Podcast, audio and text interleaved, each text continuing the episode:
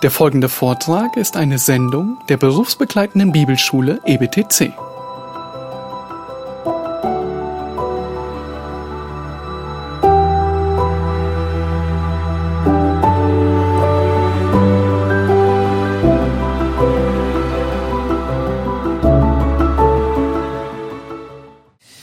Es erinnert mich an den vorhin schon mal kurz benannten Georg Strecker, äh, diesen äh, Nachfolger der Bultmannschen neutestamentlichen Theologie zur Zeit, als wir Theologie studiert haben. Äh, der stellte sich eines Tages an das Pult vorne, also er kam rein, alle, alle saßen da, sagt einfach nur eins, drei, sieben und fängt dann an und wundert sich, dass alle loslachen. Also er war einfach in seiner Gliederung an diesem Punkt stehen geblieben, äh, zwei Tage vorher oder so und stellt sich dann einfach an das Pult und sagt eins, drei, sieben und macht dann weiter oder eins, zwei, fünf, vier, was auch immer er sagte und alle prusteten los und äh, er war ganz äh, erstaunt, warum die überhaupt lachen. Aber äh, gut, so war er. Also, jetzt ähm, wollen wir noch ein paar Gedanken ähm, verweilen, ein paar Gedanken lang verweilen bei den Folgen. Die Bibel ist nicht Gottes Wort, laut Karl Barth. Die Geschichte ist für den Glauben irrelevant. Kant, Lessing und so weiter. Das Recht der Bibelkritik wird nicht bestritten. Welche Folgen hat das? Es hat zum ersten die Folge, dass Barths Theologie keine objektive inhaltliche Norm kennt. Also es gibt keinen letzten Maßstab für Bibel, für, für die biblische Lehre und für die kirchliche Verkündigung. Ich würde sagen, Barth war kein Schrifttheologe im eigentlichen Sinne. Ähm, wenn, wenn Barmen 1 sagt, Christus ist das einzige Wort, dann muss man natürlich fragen, wie ist dieses Wort genau zu fassen? Denn wir haben ja Christus durch die Bibel. Äh, wir haben keinen anderen Jesus als den Jesus der Bibel. Und äh, wenn die Bibel in sich nicht eindeutig und verbindlich wäre, hätten wir auch keine, keine verbindliche Kenntnis davon, wer Jesus ist. Also bei Karl Barth bleibt die Offenbarung aufgrund dieser Indirektheit sehr unbestimmt.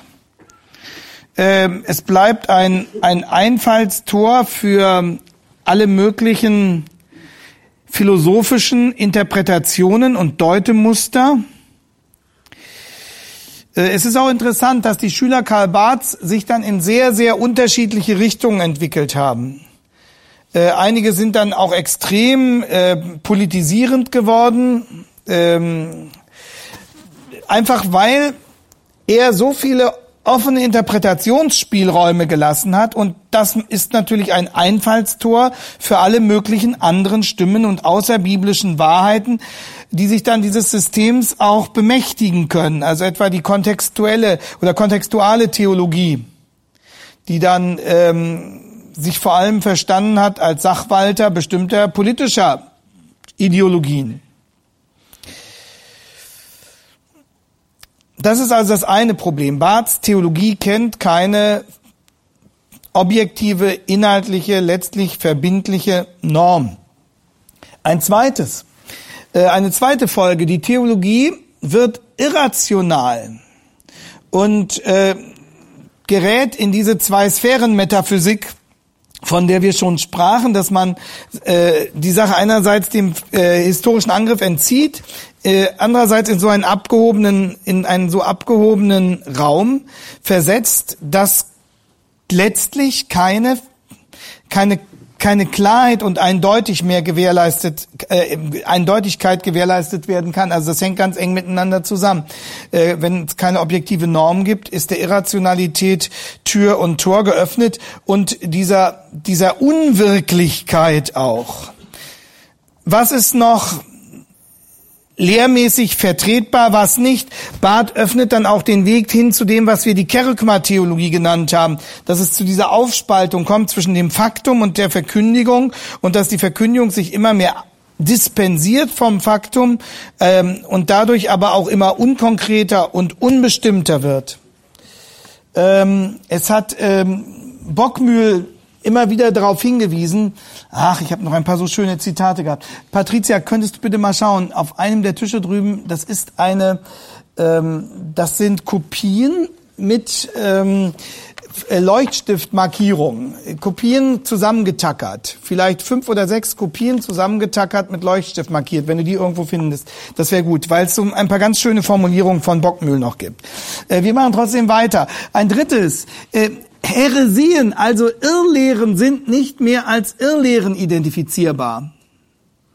Ja, wie will man äh, bei dieser Unklarheit und Uneindeutigkeit sagen, das ist rechte Lehre und das ist falsche Lehre?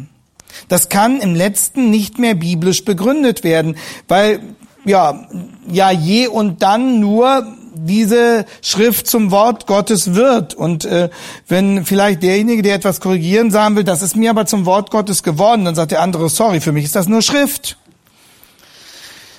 Das ist sehr schwierig. Ähm, es gibt äh, in dieser Hinsicht auch ähm, bei Karl Barth sehr teilweise sehr fragwürdige Hinweise etwa zur Sündenlehre. Nehmen wir mal das eine Beispiel. In KD 4 Erstes Buch, Seite 39 zum Beispiel, ähm, ist das Verhältnis zwischen Versöhnung und Sünde sehr, sehr uneindeutig. Äh, Versöhnung würde zwar durch die Sünde veranlasst, aber äh,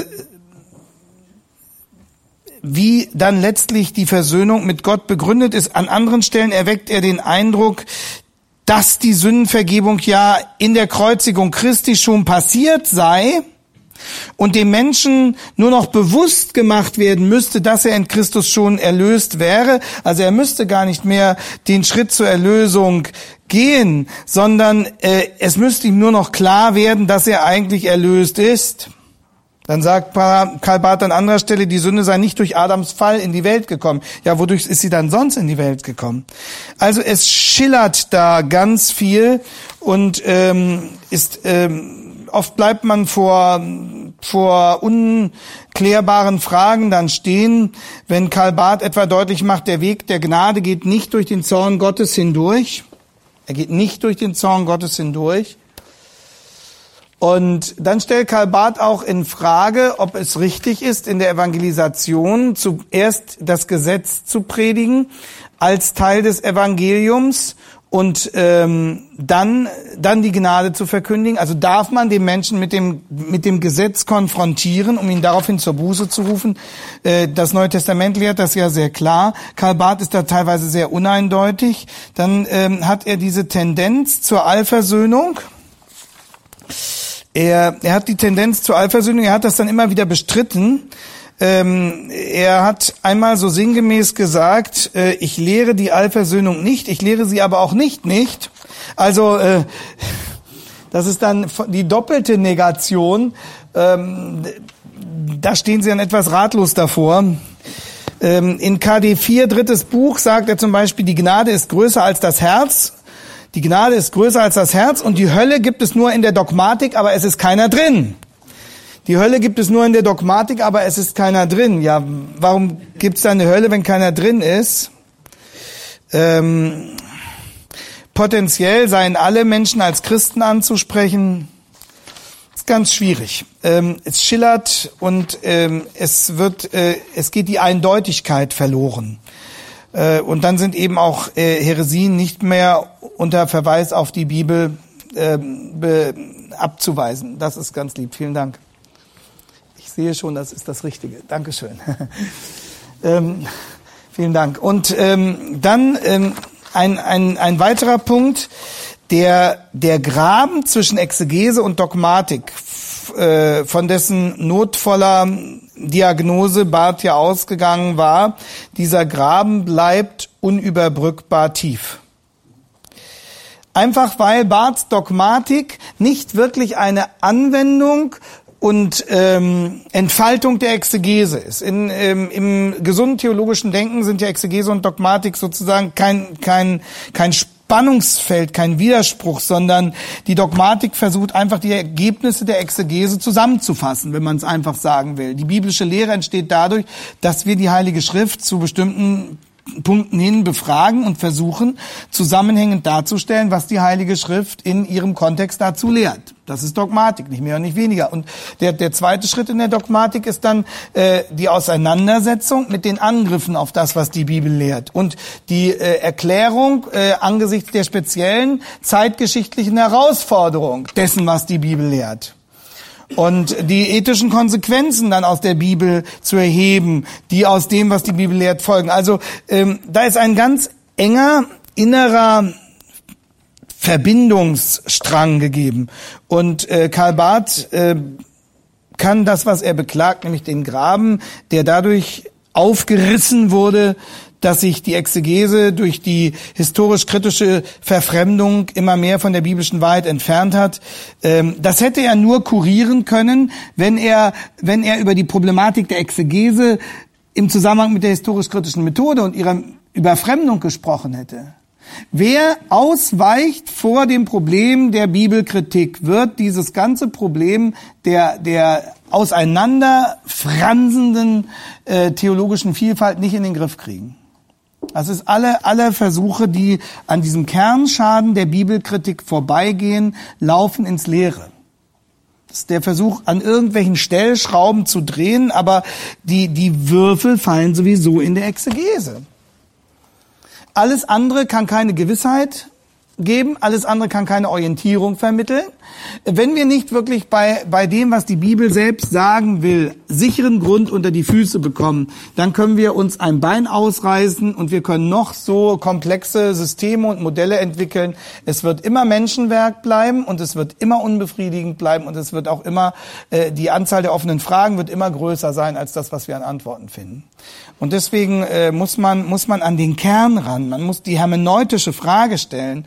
Man muss äh, die Problematik der Bibelkritik wirklich beim Namen nennen. Aber ähm, wer die Geschichte für den Glauben für irrelevant äh, hält, wer die Identität von Bibel und Wort Gottes bestreitet, wer das Recht der Bibelkritik aber nicht bestreitet, der, der wird hier schwerlich helfen können. Und so, so hat dann auch Karl Barth wirklich den gordischen Knoten nicht durchschlagen können. Emil Brunner hat zu Recht ähm, kritisiert, dass die KD, also dieses, äh, dieses Werk, ähm, dass das mehr theologische Dichtung sei als alles andere. Ist etwas hart formuliert, aber es ist nicht falsch. Und der ähm, Göttinger Theologe Konzelmann hat einmal gesagt, auf dem Acker historischer Skepsis lässt sich dogmatisch keine Christrose züchten. Auf dem Acker historischer Skepsis lässt sich dogmatisch keine Christrose züchten. Ähm, wozu war Barth angetreten? Barth war mit dieser KD angetreten, um diesen, diesen, diesen Graben zwischen Theologie und Verkündigung, um den zu überbrücken. Also äh, Karl Barth hatte, hatte festgestellt, dass äh, die kirchliche Verkündigung derart unprofiliert und irrelevant und auch, auch nicht mehr verstanden den Leuten begegne. Und er hat gesagt, es muss endlich wieder, wir müssen endlich wieder zu einer Theologie kommen, die den Pastoren zu predigen hilft. Das ist ja gut. Aber meine Überzeugung ist die, dass Barth den Graben zwischen Theologie und Verkündigung nicht schließen konnte, weil er den Graben zwischen Exegese und Dogmatik nicht geschlossen bekam. Das ist meines Erachtens sein Hauptproblem, ja, weil er nicht wirklich eine schlüssige biblische Lehre aus den verbindlichen biblischen Texten formulieren konnte, konnte er auch keine schlüssige ähm, innere Einheit zwischen Theologie und Verkündigung erreichen. Denn das einigende Band ist eben nur die Wahrheit, ist Christus, ist, ist sein Wort. Und äh, wenn ich da aufgrund dieser falschen methodischen und ideologischen Weichenstellung von vornherein verhindere, dass die Bibel reden darf, was sie reden will, dann werde ich hier immer, immer scheitern. Äh, die Dogmatik sollte der Verkündigung dienen. Die Dogmatik sollte die Verkündigung beleben und korrigieren. Das ist richtig. Ähm, und das war ein gutes Ziel sozusagen, dass die Theologie endlich wieder ihre Aufgabe wahrnehmen kann, der Verkündigung zu dienen. Theologie ist ja äh, keine La pour l'art, ist ja auch das, was wir betreiben, ist ja nicht, wir haben in der Pause kurz drüber gesprochen, ist ja nicht einfach Beschäftigungstherapie, was wir hier machen, oder weil es mal ganz interessant ist, ein paar historische Zusammenhänge zu erörtern. Das würde ja nicht rechtfertigen, dass wir alle hier diese vier Tage investieren sondern es geht um Leben und Tod, es geht um die Wahrheit, es geht letztlich auch um die Vollmacht der Verkündigung, es geht um die Klarheit der apologetischen Verteidigung, es geht um die Abgrenzung gegen Irrlehre, es geht um das Durchdringen äh, zentraler Zusammenhänge, die es mit der Wahrheit zu tun haben. Und ähm, deswegen ist es, ist es lohnt, deswegen müssen wir es tun. Aber wenn ich nicht zu klaren Ergebnissen komme, wenn ich ähm, wenn ich nicht wirklich Einsichten gewinnen kann, bei denen ich der Überzeugung bin, dass sie mir von Gott gegeben werden, weil er sie in seiner Offenbarung uns zukommen lässt.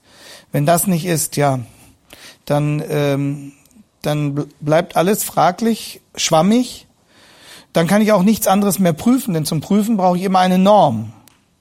Und wenn es keine direkte Offenbarung gibt und alles immer indirekt bleibt, bleibt alles im letzten auch immer indirekt fragwürdig.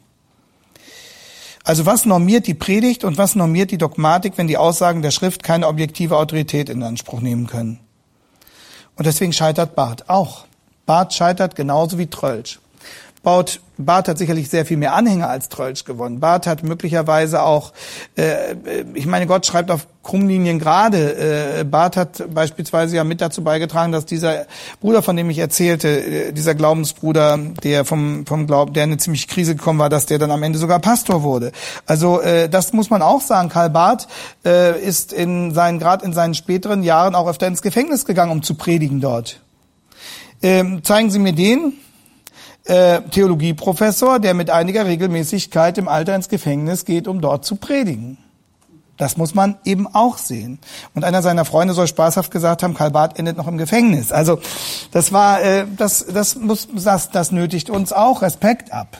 Und das zeigt auch, dass er mehr, dass er wirklich was wollte für die Menschen und dass er, äh, dass er auch eine Mission verspürt hat. Und auch in dieser ganzen Auseinandersetzung mit dem Kulturprotestantismus und mit der Hilflosigkeit des Modernismus, man kann sagen, er hat an den Stäben gerüttelt. Das hat er getan. Aber er hat den Befreiungsschlag nicht hinbekommen. Warum? Weil er schon im Anfang, im, im Kern seiner Theologie falsch gelegen hat. Und das haben wir hier. Weil er schon mit dieser Dichotomie, mit dieser Spaltung zwischen Exegese und Dogmatik, zwischen Geschichte und Dogmatik begonnen hat. Und er hat nicht verstanden, wo der eigentliche Graben liegt. Und er hat nicht verstanden, dass wenn wir die historische Frage überspringen, unsere ganzen theologischen Versuche am Ende ein Ausweichmanöver bleiben müssen. Also Karl Barth hat im Grunde genommen versucht, einfach rauszuspringen aus der Problematik. Ähm, es, es ging der Kampf um die Geschichte bei Trölsch. Wie können wir gleichzeitig an der Geschichte festhalten und doch eine ewige Botschaft verkünden?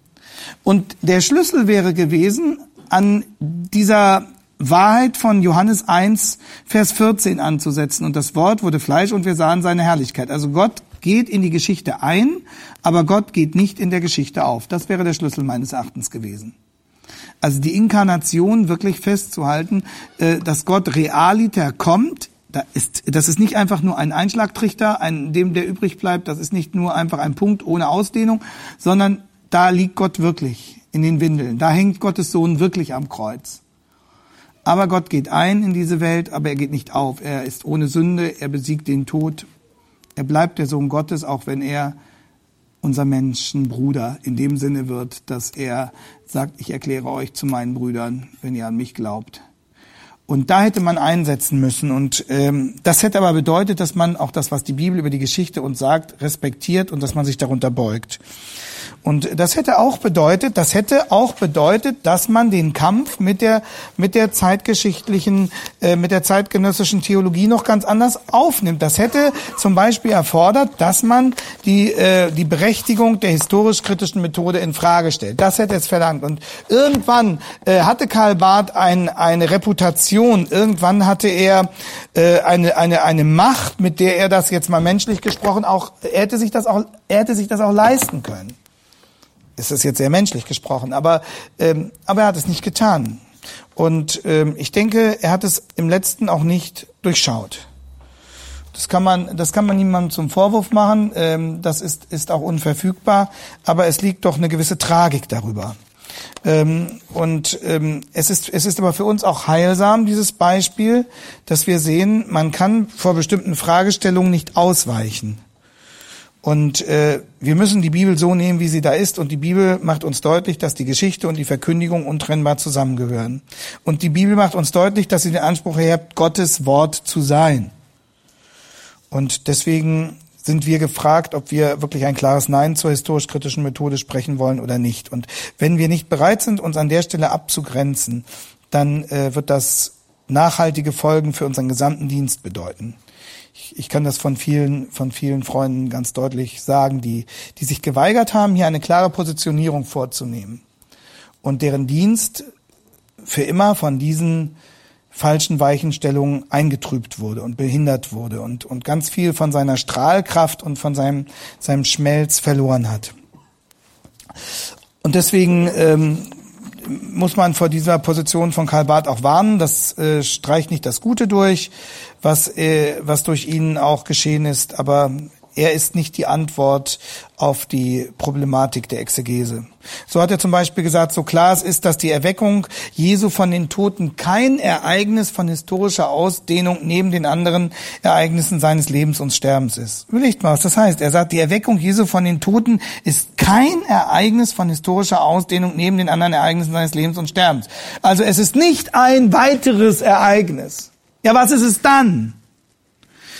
Oder ähm, wenn man wenn man immer wieder äh, Passagen hört, wie äh, wie diese, dass eben Gottes Wirklichkeit und Menschenwirklichkeit nebeneinander gestellt werden und letztlich immer dieser eiserne Vorhang zwischen Gott und der Welt bleibt. Und äh, Bockmühl sagt zu Recht, es geht die lebendige Beziehung zwischen Gott und Mensch verloren. Also wenn so scharf auf die Trennung zwischen diesseits und jenseits geachtet wird, also das hat dramatische Folgen. Es geht letztlich die lebendige Beziehung zwischen Gott und Mensch verloren. Und noch etwas Dramatisches geschieht.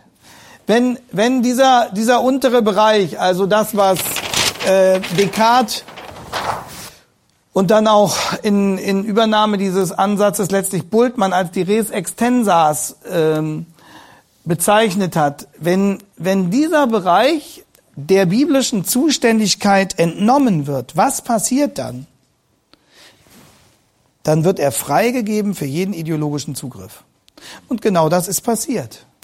Also in dem Augenblick, wo ich mich mit der Bibel gewissermaßen aus einem Bereich rausziehe, entsteht ein Vakuum und in dieses Vakuum dringt sofort eine andere weltanschauliche Füllung ein. Und äh, etwa dort, wo, wo wir den Bereich der Sorge für den Menschen freigeben. Was hilft den Menschen in seinen Ängsten und Nöten? Und äh, wenn, wenn wir die biblische Wahrheit äh, nicht für zuständig erachten, was strömt dann ein? Die ganze Psychologisierung. Und wir haben genau das dann erlebt. Das war ja die, dann auch die, die Zeit, als, als ich meine, meine Pfarrerausbildung bekommen habe und schon in den Jahren davor. Also ich habe studiert in den, in den 80er Jahren. Ich habe Examen gemacht, 86. Ähm, aber das ist schon in den 70er Jahren losgegangen. Die totale Überfremdung der pastoraltheologischen Ausbildung, also der Seelsorgeausbildung der angehenden Pastoren durch die Psychotherapie. Wenn ich diesen Bereich sozusagen der, der, des Menschen, der Welt freigebe von biblischen Vorgaben, dann, dann dringen andere Ideologien, dann dringen Ideologien ein. Und ich meine, die Psychotherapie bedeutet ja ein anderes Thema jetzt, aber ähm, die, das bedeutet eben auch eine ideologische Überfremdung. Und dann hat das ganze freudianische Menschenbild äh, und, und die ganzen anderen Folgen, die mit der Psychologisierung zusammenhängen, die Seelsorge in, in den meisten Landeskirchen voll okkupiert und äh, dann dazu geführt, dass äh, mit der Sündenproblematik nicht mehr richtig umgegangen wird, dass dieses ganze äh, die ganze Problematik der Viktimisierung äh, gegriffen hat, dass der Mensch nur noch als Opfer erklärt wurde, dass äh, man gesagt hat, die biblischen Bordmittel sind nicht mehr wirklich kompetent, um die seelsorgerlichen Probleme des modernen Menschen zu lösen. Und es äh, bitte genau das dann der Mensch auch äh, etwa im Rahmen der Gesprächspsychotherapie von Rogers, äh, das mit einem völlig unbiblischen Menschenbild daran rangegangen wurde, wenn, wenn Rogers eben sagt, der Mensch ist in seinem Kern gut, er ist eine, eine Blueprint, er ist eine, eine, eine Blaupause, die, die nur falsch beschrieben wird.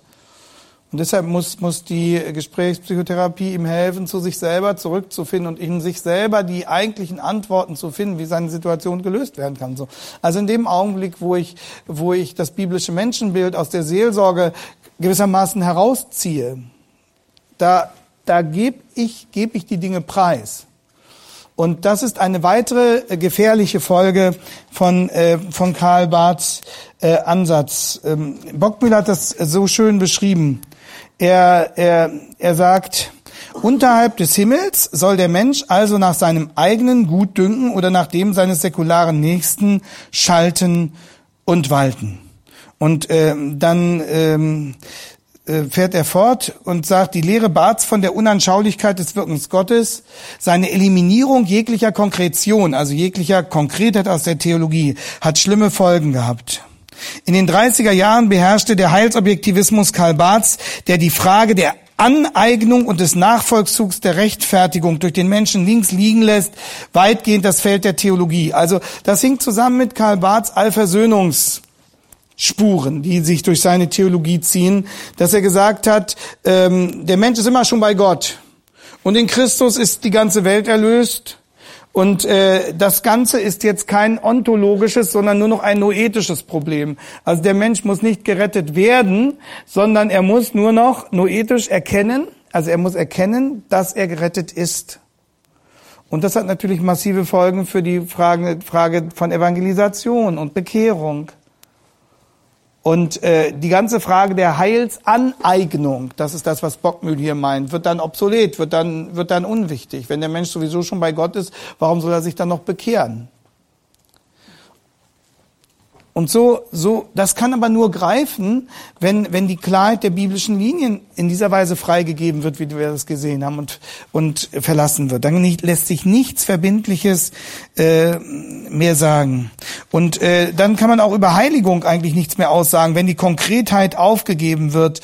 Ähm, denn Heiligung ist ja konkrete äh, Gestaltung äh, des Lebens mit Christus. Und äh, noch ein letztes ähm, die Behauptung, das ist das, das, das äh, im Grunde genommen klopft es nochmal fest, was wir eben gesagt haben.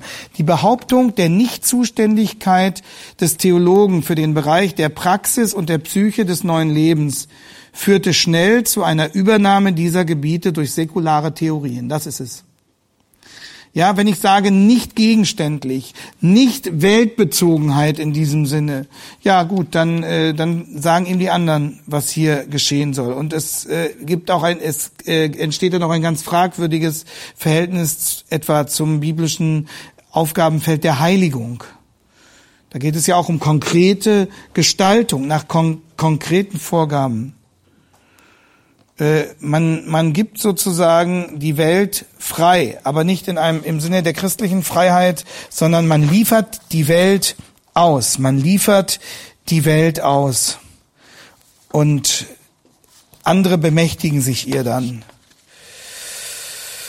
Von daher ähm, ist, ist, liegt wirklich auch eine, eine Tragik über diesen Versuch. Karl Barth hat gesehen, dass etwas nicht stimmte, aber er war letztlich nicht bereit, sich selbst der Bibel unterzuordnen. Er war nicht letztlich bereit, sich der Bibel unterzuordnen. Und äh, daran ist dann am Ende sein ganzes System gescheitert. Das heißt nicht, dass nicht trotzdem mancher durch ihn die eine oder die andere Hilfe erhalten hat. Aber das Problem, um das es uns geht, nämlich die Ver Verwüstungen, die die Bibelkritik angerichtet hat, diese Verwüstungen konnten durch Karl Barth nicht gestoppt und nicht geheilt werden. Und äh, deshalb ähm, tritt dann Peter Stuhlmacher sehr viele Jahre später an. Also Karl Barth stirbt 1968. Äh, zu dieser Zeit schickt sich ein, ein damals noch, noch junger Theologe an, jetzt wechseln wir die Mappen, ja. Zu dieser Zeit äh, schickt sich ein, äh, der schickt sich Stuhlmacher und schicken andere sich an, äh, weiter zu fragen, was ist schiefgelaufen.